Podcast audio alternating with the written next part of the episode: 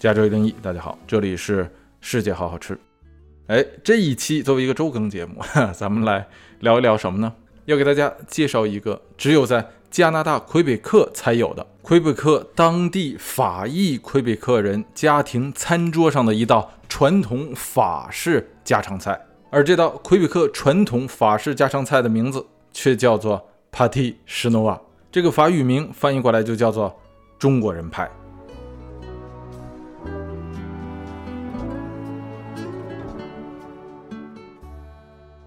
来过加拿大或者说来过魁北克的朋友们都知道，如果说加拿大最流行的小吃是什么呀？啊，那肯定是非普汀莫属。什么是普汀啊？其实就是加拿大独有的一种做薯条的方式。像普汀这种小吃，呃，这个可以算得上是加拿大甚至是魁北克的啊。你说是国粹啊，也不过分。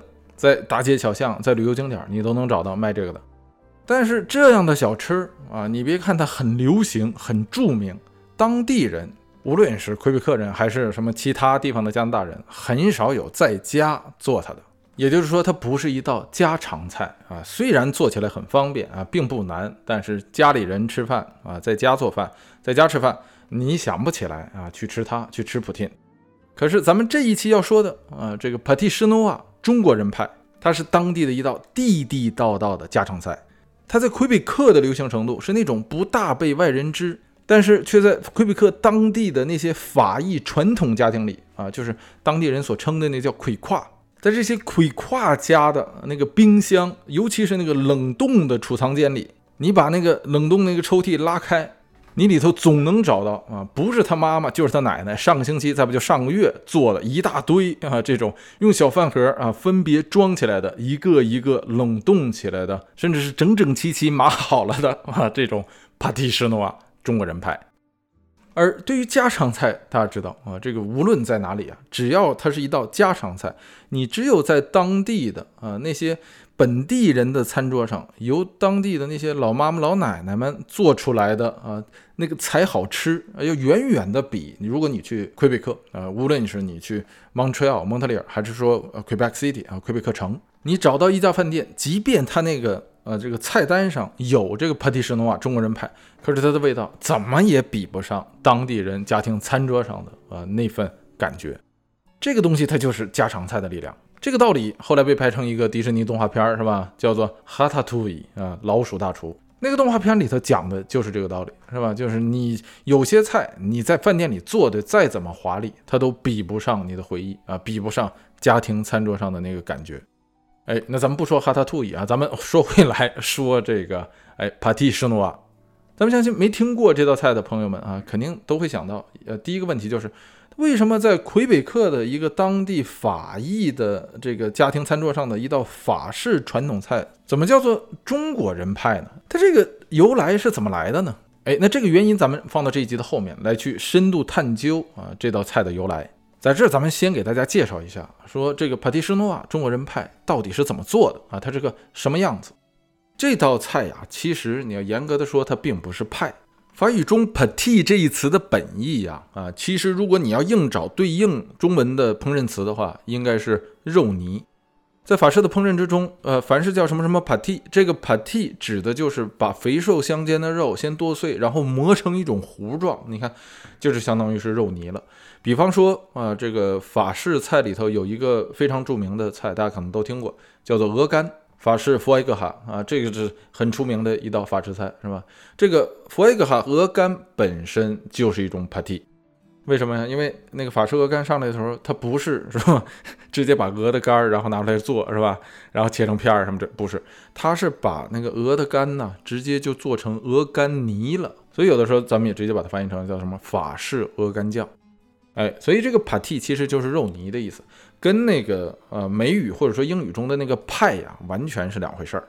只不过它的烹饪方式跟派的很像，因为都是要用这个烤炉去烤它，所以它真正要翻译的话，应该叫做中国人肉泥啊，或者中国人肉酱。这听这听着太吓人了，咱们还是啊，就干脆还是叫它中国人派。那这东西怎么做的呢？啊，其实非常简单啊，大家听完以后自己在家就可以做。首先来说，它既然是肉酱或者说肉泥，你得先准备肉。什么肉呢？啊，可以是猪肉，可以是牛肉，也可以是羊肉。但是无论是什么肉，一定要把它搅成馅儿啊！你手剁的话，要剁得极为的细。哎，首先把这个肉馅儿备好，然后放什么呢？蒜和洋葱是必须的，并且呢，基本上是越多越好啊。这个如果你是两斤肉的话，基本上你得准备三个洋葱、两头蒜，这两种原料是必须的。其他的呢，你可以随意添加。一般呢会添加胡萝卜丁和这个玉米粒。因为大家知道北美的玉米很便宜嘛，啊，加拿大的玉米也非常的好，啊，这个这道菜呢又是家常便饭，所以呢会在做的时候呢会放入适量的这个玉米玉米粒，这几样东西准备齐了啊，你就可以做了。平底锅放入油，这个油呢可以是黄油啊，也可以是这个普通的油。如果用黄油的话，当然更好，那你别舍不得放啊。这个老外要是炒就是做这个菜的话，那个黄油是整块的往里放，没有也没关系啊。这个是我还是说那句话，就是家常便饭，你怎么做都是有道理的。没那么讲究啊！这个油放入锅中，稍稍热了之后，你就可以往里放什么蒜末和洋葱丁了。然后你就炒啊，把这个洋葱丁基本都炒化了之后，再往里放啊，你这个准备好的肉馅儿。就着这个呃洋葱和蒜的呃这个油，你就炒肉馅儿，把这个肉馅儿在这个小火上慢慢的炒。边炒的时候就边往里放盐，放这个黑胡椒。你也可以往里放一些提味剂，比方说这个鸡汤。或者是鸡精也可以啊，就是你你把它那个味道提起来，炒的差不多差不多开始收汤的时候，你往里放入这个胡萝卜丁和这个玉米粒。有些人是这个时候放，但是也有些人是把它炒完之后码盘的时候，在上面盖上一层。因为炒完之后啊，你要准备一个专门这个烤东西用的那种瓷盘子。哎，就是这一般来说是这个长方形的，或者是正方形的，也有椭圆形的。家里要有的话最好，没有的话，其实超市就有卖那一次性的，就是用铝箔或者说锡箔做的那种啊烤盘儿啊长方形的。你把这个肉啊放到这个烤盘的底部码平，码平之后，在这个时候你也可以放上一层胡萝卜或者是一层玉米啊，或者是一层胡萝卜加一层玉米，或者你之前已经炒到肉里了也可以啊，这都无所谓。还是那句话，家常菜你越讲究它就越不好吃了。码好了这个炒熟的这个肉泥或者说肉馅之后啊，在上面要铺上有那个肉馅大概两倍厚的土豆泥。这个土豆泥怎么做，大家可能都知道了，因为它非常更简单了，是吧？你就是买几个土豆啊，去了皮，切成大块，一个土豆一般切两刀就可以了。然后扔锅里头拿水煮，啊，煮的差不多的时候，就你拿筷子一插，轻轻的就能插透的时候，把这个土豆啊块捞出来，或者你不捞出来，在锅里头把水沥干也可以。接下来就是往里放盐呐、牛奶呀、啊黑胡椒啊、啊这个或者是黄油啊，哎，你没有那个怼土豆的那个工具的话，拿个大勺子或者拿一个叉子啊，你就把它怼碎，放入牛奶或者说黄油的那个目的啊，就是让你这个怼碎之后的土豆泥啊，可以非常的丝滑，丝滑到你可以把它装入一个就是那个裱蛋糕边儿用的那个挤花器是吧，或者叫什么那个叫裱花器。你把它放到那个袋子里头啊，加上那个花嘴儿，你一挤的话，哎，都能挤出来像奶油一样。所以有些人家呢，就把它装到这样的挤花器里，然后呢，用这个挤花器把它一层一层一层的，哎，挤到这个你刚刚这个码好的肉馅上。没有的话，还是那句话，无所谓，你就拿那个木铲子，或者你们家有什么铲子，你把它铲到那个肉馅上，然后像那个磨水泥一样，把它磨平啊。你那个烤盘有多高，你就把它磨到多高。就是你整个烤盘啊，你看不着肉了，全部被土豆泥覆盖啊，并且是被你抹得整整齐齐的，很平。这个时候你就可以把它放到烤箱里去烤了。如果说你再想锦上添花的话，可以在烤之前，在这个土豆泥上撒上一些面包屑，然后你再放到烤箱里烤。烤的话大概多久呢？因为你这个土豆泥是熟的，肉馅儿也都是熟的，所以不需要烤烤太久，温度呢也不需要太高。大概就是四百华氏度，呃，三百五十到四百华氏度吧，啊，折合成摄氏度的话，大概应该是一百八十摄氏度，烤二十到三十分钟就可以了啊，因为这个取决于你的那个烤盘离呃热源有多近，所以你烤的时候你得看着点啊，你别我说三十分钟，你烤二十分钟，结果那个上面就糊了啊，因为你离那个热源太近是不行的。只要它那个土豆泥表面烤成金黄色了，哎，就得了。拿出来就可以吃了。如果你这个烤得多的话，烤盘大，你用这个铲子把它切成一个一个像豆腐块那样的立方体，然后你再把这一块一块的把它起出来，是吧？从里头放到白色的圆盘子上，这个哎分成几层，你一看从侧面看是吧？底下是肉馅儿啊，然后中间有这个胡萝卜，有玉米。你要是中间码了一层青豆的话，就更好看了哈，绿色的，然后上面是一层厚厚的黄澄澄的土豆泥，土豆泥的最顶层这个表面部分被烤成了金黄色。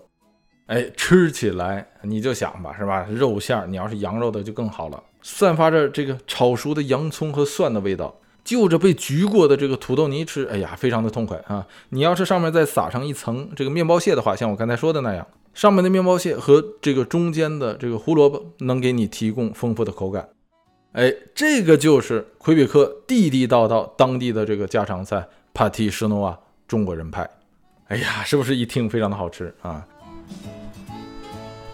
那咱们来看一下，说这个中国人派它到底为什么啊被叫做中国人派呢？这个东西和其他咱们前面讲过的那些食物一样，无论是什么可颂啊，还是肉骨茶呀。哎，这些流行的食物背后啊，它的这个起源呢，有很多各式各样的说法。先跟大家说一个我最早听说的啊，这个说法啊，就是我在第一次吃这个 帕蒂舍诺瓦中国人派的时候听到的说法。我第一次吃啊，这个是在哪吃呢？是我有在这个蒙特利尔的时候，我有一个朋友，他是中国人啊，他是大连来的，他嫁了一个当地的这个魁跨，就是当地的法裔魁北克人。她老公这个魁跨呀，不是一般的魁跨，是当地地地道道的魁跨，好几代了。就说从他爷爷的爷爷的爷爷的爷爷，反正是好几代之前，从法国啊移民到魁北克来之后啊，这往下的他们是这个多少代人都一直生活在魁北克，没有一 没有一家出这个移出去过。这家里甚至都没有几个会说英文的啊。你这个呃，除了她老公以外，她老公这个英文也是啊，这个一般般。夫妻俩特别逗，一吵架的时候就是法语加大连话加英文啊，这个吵起来的时候非常动听啊。色内怕胖，你个婊！大连口音说法语，简直就是无缝连接。哎，说 说到哪来着？呃，对，第一次我吃这个帕蒂什诺瓦，就中国人派，就是在她家，是她老公的妈妈做的啊。她老公的妈妈就是她老家呀，是生活在乡下，就蒙特利尔开车往东要开很远很远的地儿啊。他们有的时候就去看他妈的时候呢。他妈每次看着他们来，都做上好多好多帕蒂什诺瓦，就中国人派，所以特意包成一盒一盒的啊，这种小包装。每次去啊，都是拉一后备箱，然后回到家装到冰箱里。有一次在他家聚会啊，去的早，我就这个坐那的时候跟他聊天，她老公就给我拿出来了一盒啊，这个帕蒂什诺啊，说你尝尝这个。我一吃，我说这个这是像爱尔兰 s h e p e r 派呀，啊，就是那个牧羊人派呀。他说不是不是不是，他说这个呀是你们这这个我们魁北克才特有的，是你们中国人的菜。我说这怎么跟中国人联系上的？他说这个东西叫做帕蒂什诺啊，然后就给我讲啊，说这个东西啊是很多的中国劳工在十九世纪在修这个呃贯穿加拿大的跨太平洋铁路的时候，根据加拿大这面这个特有的原料啊，这个什么肉馅儿啊、土豆啊、啊玉米呀啊这些东西，哎。混吧混吧做成的这么一道菜，说当初中国的这些啊铁路修铁路的劳工们天天吃这个，哎，结果叫这个魁北克当地的这些法医一看，说，哎呀，你们这些人天天吃的是什么呀？让我看看。说一吃，哎，好吃是吧？这个怎么做的？学会了啊，学学会了以后怎么起名呢？就叫做帕蒂什诺啊，中国人派或者叫中国人肉泥啊，就是或者中式肉泥，说就是这么来的。我一听啊，我说感情中国这个。当初劳工的 待遇不错，天天吃这个，我心想这不大靠谱吧？啊，这个待遇有点太好了。这跟我了解的是吧？这个华工的历史可是啊，有点这个相差甚远。十九世纪末啊，来这边修铁路的啊，这个中国苦力啊，或者说中国的劳工啊，生活是非常的苦的，非常非常的辛苦。更何况，这个中国人做饭的时候啊，一般是不会把土豆做成土豆泥的。原因呢，呃，有很多，一个是没那个工具，二一个是没那个必要啊。这个什么中国菜一定要把土豆做成土豆泥呀？那这个肉馅其实也是一样，没有必要嘛，是吧？你要是真是劳工在当初的中国劳工的那个生活条件，你要是有肉的话，你直接跟土豆切成块儿，跟肉一起炒了就可以了，最简单呢，并且就着米饭拿着筷子吃也方便。所以你说要把这个碎肉剁成那么细的馅儿，然后这个土豆还得压成泥，更何况两个东西整完之后，你还要进到这个烤炉里去烤，这一系列的操作呀，基本上都不像，除了那肉馅儿以外啊，这个都不像中国的传统的烹饪方法。所以这个传说呢，基本上不太可信啊。但是这个故事呢，非常好听。因为它结合了在北美的这个中国最早期的那些劳工或者说移民的历史。作为中国人来说啊，有一种怎么说呢？啊，这个别样的感觉，无形中将你和这道菜拉近了。并且这种结合的这个真实历史的啊，这个起源学说呀，啊，这个让你听起来都是有鼻子有眼的啊。这个 就像咱们在前面讲端午节的时候，是吧？在这个家住一零一的长节目中讲端午节的时候，讲那个粽子的最流行的那种由来的说法一样，他把历史上发生过的事情和当今存在的东西结合到一起了，形成了一个完整的故事。所以，这个帕蒂什诺瓦中国人派的这种中国劳工的起源说法，在加拿大，在魁北克是最流行的一种说法。大家一提到帕蒂什诺瓦啊，就会想到说这是十九世纪啊，这个中国的那些铁路劳工啊发明的菜。然而，这种说法呢，这个很显然呢是不太能够细究起来站得住脚的，争议呢也很大。首先来说，就像咱们前面说的，这这并不是中国传统的一种烹饪方法。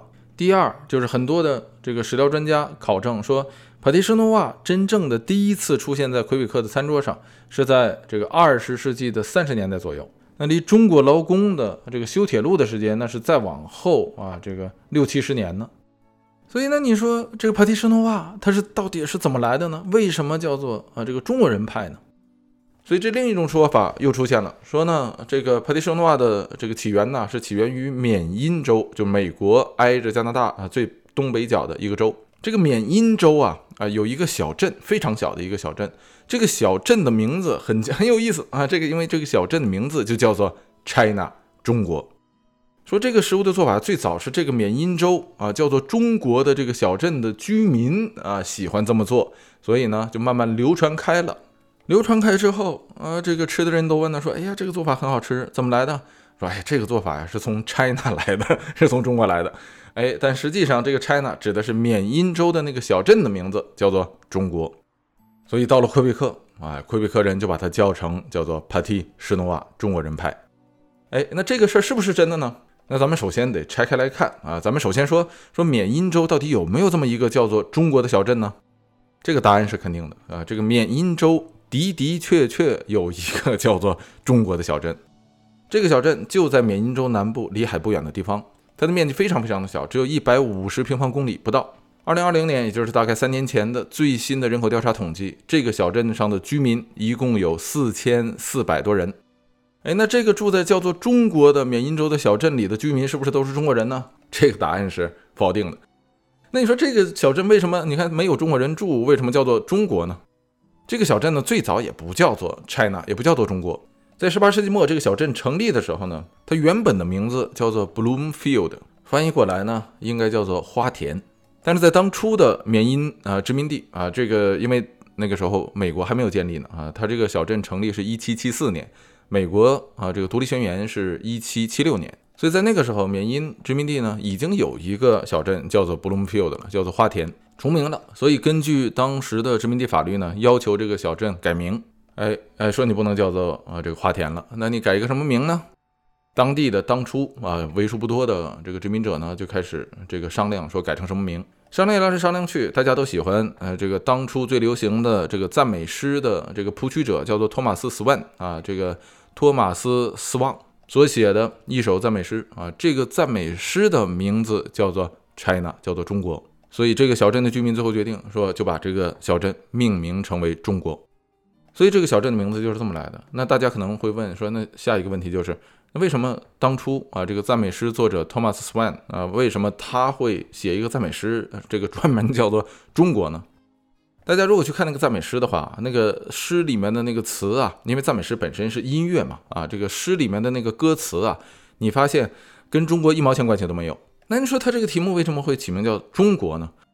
因为当初的这个托马斯·邦啊，就是这个赞美诗作者呀，他创作了一系列的赞美诗啊，他的每一个赞美诗的名字都是以一个国家的这个名字为命名的。他还有赞美诗叫做波兰的啊，叫做匈牙利的啊，等等等等。只不过是创作到这一首的时候啊，正好轮上叫做中国，名字跟啊这个赞美诗里面的内容和谱曲啊没有任何的关系。所以就这样啊，这个小镇的名字被命名成了中国。那正因为是这个原因啊，这个在美国啊，这个真正的名副其实的，同时也是唯一的叫做 China 的小镇啊，这个中国城里没有任何的中国人，至少在当初啊啊，这个回到十八世纪末的时候，那今天说这四千四百多个。啊，这个居民里头到底有没有这个中国人呢？那就不好说了啊。不过我相信中国人很少会跑到那儿去。哎，就算有呢，也也就是基于个别的例子啊。所以这个小镇啊叫做中国，但是却和中国一分钱关系都没有。那说完了这个小镇名字怎么来的？那这个下一个问题就是这个小镇居民到底喜不喜欢吃，或者说这个派啊叫做中国人的派是不是这个小镇发明的呢？这个答案是否定的啊。这个小镇没什么特别的。查不到任何的有力证据啊，并且说实在的，这个小镇呢，离啊魁北克它也不是非常的近，它在缅因州的南部，它不是缅因州北部，缅因州北部跟加拿大接壤。哎，这种说法其实就是很典型的，是吧？拿着锤子找钉子啊，这个看什么都像，所以不值得再往下深究啊。不过大家知道，这个缅因州有一个叫做中国的小镇啊，也挺有意思的。那么还是说回到说这个帕蒂什诺瓦是吧？这个中国人派到底为什么叫做帕蒂什诺瓦呢？到底是怎么来的呢？实际上啊，这种做法啊，这个咱们之前在讲这个爱尔兰那个土豆大饥荒的时候专门说过，相应做法在爱尔兰呢叫做牧羊人派 （Sherpa 派）啊，这个 Sherpa 派牧羊人派的做法跟帕蒂什诺瓦中国人派的做法几乎是一模一样。这就是为什么我第一次接触这个帕蒂什诺瓦的时候啊，我就以为说这个就是 Sherpa 派。哎，那这说明什么呢？说明这种做法就是这个肉馅儿上面加土豆泥，然后再烤一次的这样的做法。并不是魁北克的专利，而是在欧洲大陆早已有之。那大家听到这说，哎，不对，那这个土豆这种东西是新大陆的作物啊，是吧？在这个新大陆发现之前，欧洲是没有土豆的。别说欧洲没有，整个旧大陆上都没有啊。哎，其实关于土豆的历史，咱们在很早以前讲那个永远的五月花爱尔兰的时候，是吧？就还是前面说那个土豆大饥荒的时候，就已经说得很清楚了。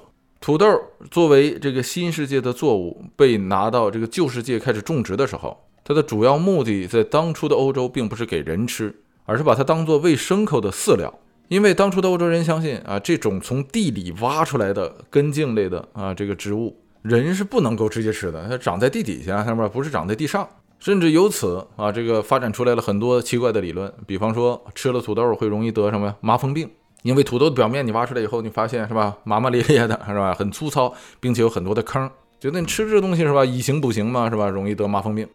可实际上，土豆在新大陆啊，在这个呃这个被欧洲人发现之前，当地的这些原住民是吧？这个印第安人们就是吃这些东西嘛啊，没有任何的问题。哎，但是不管怎么样啊，毕竟那个时候的欧洲属于蒙昧时代嘛，是吧？真正的启蒙运动还没有开始，所以发展出来一些奇奇怪怪的理论啊，这个本身也不奇怪，因为当初的人们就是这样想的。所以正是因为欧洲人不吃，那这些从欧洲大陆来的殖民者在新大陆上这个安营扎寨之后啊，即便是种地，即便种土豆，他们也不吃，只是把它们啊用来喂牲口。那直到什么时候啊，这个欧洲人才开始吃土豆的呢？哎，这个事儿咱们在讲爱尔兰的时候其实也说过，是吧？一直到十八世纪末，准确的说是一七七十年代，法国的一位皇家药剂师啊，这个药剂师的名字叫做 Antoine Augustin Parmentier。翻译过来叫做安东尼·奥古斯丁·帕门蒂尔。这个安东尼呢，发现土豆这个东西啊，吃了不但不让人生病啊，反倒能够让人吃饱。你说这是个多么伟大的发现！他是先在一些囚犯身上，法国的啊这个囚犯身上做实验，把这个土豆啊喂给这些囚犯吃，发现人吃完以后，哎倍儿精神，身体还好了。然后就自己开辟实验田啊，这个自己开始吃，反复实践，发现没有问题之后。为了推广他这一伟大的发现，为了改变啊当初整个欧洲对于这个土豆或者说马铃薯的偏见，在一次皇家舞会上，安东尼向当初的这个法国国王的王后，也就是路易十六的王后，这个王后咱们在讲可颂牛角面包的那一集也提过，是吧？她叫做玛丽安托内特，玛丽安托瓦内特。这个药剂师将一束在法国王室前所未见的呃这个鲜艳的花束送给了当初路易十六的老婆法国的王后，这让法国王后非常的开心，因为这束花束是如此的鲜艳，如此的好看，呃如此的可爱，并且没有一位女士啊在场的这个女伴和她的花束是一样的。当所有人都问玛丽安托瓦内特说：“你这个花束是什么花呀？啊，这个我怎么从来没见过的时候。”这位药剂师站出来公布说：“这个花是土豆花。”土豆开出来的花啊，看如此的好看，是吧？你们你们还不愿意吃？你看看人家这个花束是多么的漂亮。由此，这位药剂师啊，一下子就改变了整个法国上流社会对土豆的偏见。往后很快，法国国王路易十六就开始准许呃这个在法国推广土豆的种植。为了让这个法国的老百姓可以迅速的接受，说这个土豆这种东西吃了不会治病，不会得麻风病，并且还非常好吃。为了改变法国人这种固有的传统观念，或者说对土豆的这种传统偏见，这位法国药剂师，呃，这个安东尼还专门为土豆在法语中起了一个新的名字，将法语中原本土豆的这个名字叫做 patat，改成了叫做在地里的苹果。这也就是今天法语中土豆的通行名叫做 pomme de terre 啊，就长在地下的苹果这一词的由来。哎，这也是为什么土豆在法语中有两个不同的名词，一个叫做 patat 啊，这跟英文中的那个 potato 是对应的啊，发音也几乎一样。另一个就是更加通用的，叫做 pomme de terre 啊，这个 pomme de terre 按字翻译过来就是在地下的苹果。所以你看是吧？你把土豆叫成苹果，大家就很容易接受了。由此。这个土豆在法国得到了大规模的种植，并且很快的被法国民众所接受。当然了，当初也正好赶上法国的饥荒，土豆这个东西种起来又啊方便，长得又多。咱们这个之前在爱尔兰土豆大饥荒的那一集专门说过，所以很快法国就出现了这个 N 多关于土豆的啊这个菜式，并且法国人为了纪念啊这位药剂师，也就是安东尼·奥古斯丁·帕克曼蒂，便将很多的关于土豆的菜式。在法语中，皆以这位药剂师的姓氏来命名，也就是 p a r m e n t i 所以，如果大家去法国去法式的餐馆啊，你拿来一个这个法式的菜单啊，上面只要写什么什么什么什么什么 p a r m e n t i 拼起来是 P A R M E N T I E R，只要是带这个词儿，就是这道菜必然就是跟土豆相关。哎，那其中的一道非常著名的法式菜就叫做 a s h i p a r m e n t i 啊，这一道菜这 a s h i 的意思是把肉剁碎。P a r m e n t e 什么意思啊？就是这个药剂师的名字吧，指的是加工过的土豆。这道菜就是真正的第一道在欧洲大陆的啊，这个肉泥加上土豆泥。从做法上来讲啊，这爱尔兰的牧羊人派和魁北克的啊这个帕蒂什诺瓦中国人派跟这个阿西帕克蒙特法式的这道菜一模一样。所以这就说明什么呀？啊，爱尔兰的牧羊人派跟这个魁北克的中国人派全皆是来自于法国的这套什么阿西帕克蒙特。哎，你看这就是什么天下武功出少林。所以魁北克的啊这道菜其实是源自于真正的法餐。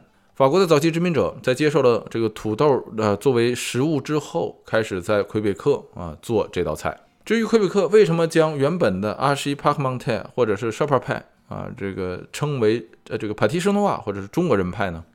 这个命名很可能是从二十世纪三十年代开始的一个噱头，因为那个时候是什么？一九三十年代啊，正值经济大萧条，当初整个北美整个啊这个西方世界经济上都出现了困难，普通家庭偶尔吃一顿肉，在那个时候只能吃那个最便宜的肉，最便宜什么肉啊？啊，在北美一样是猪肉。那猪身上，呃，最便宜的，并且在北美的市场上，啊，这个普普通市场上能买到的部位是哪儿啊？那就是猪的这个颈骨啊，这部分的肉，就是猪脊骨偏上的这部分的肉是最便宜的。那猪的这个颈骨附近的这个肉，在法语中有个专有的词，叫做 Asian。Asian 的这个词就是法语中中国的那个词 C H I E N，前面加了一个 e，然后加了个 accent，就相当于 e 上面多了个声调啊，多了个小撇儿。就叫做 Asian 啊，那这个词在猪身上就代表最便宜的肉，在经济大萧条的那个时代啊，买这块的肉最便宜，大家把它买回去剁碎，加上土豆泥这么烤着吃。这道菜啊，这个猪颈骨做成的肉泥，按照法语的语法习惯就叫做 Pâté à l i c h i n 这个词在法语中就听起来很像 Pâté de la Chine 啊，就是从中国来的啊这个肉泥了。哎，慢慢慢慢的，人们就习惯于把这个东西就叫做中国肉泥了。而成为一道菜式之后啊，这个按照法语的修辞习惯，名词在前，形容词在后。如果是中国肉泥的话，就应该叫做 p a t i chinois。chinois 指的就是中国人或者是中式的意思啊，所以这个 p a t i chinois 就是这样来的。哎啊，这个就是今天给大家介绍的这道菜——魁北克的啊这个最著名的家常菜 p a t i chinois，中国人派其背后的历史渊源。好吧，那咱们这一集世界好好吃 就到这里。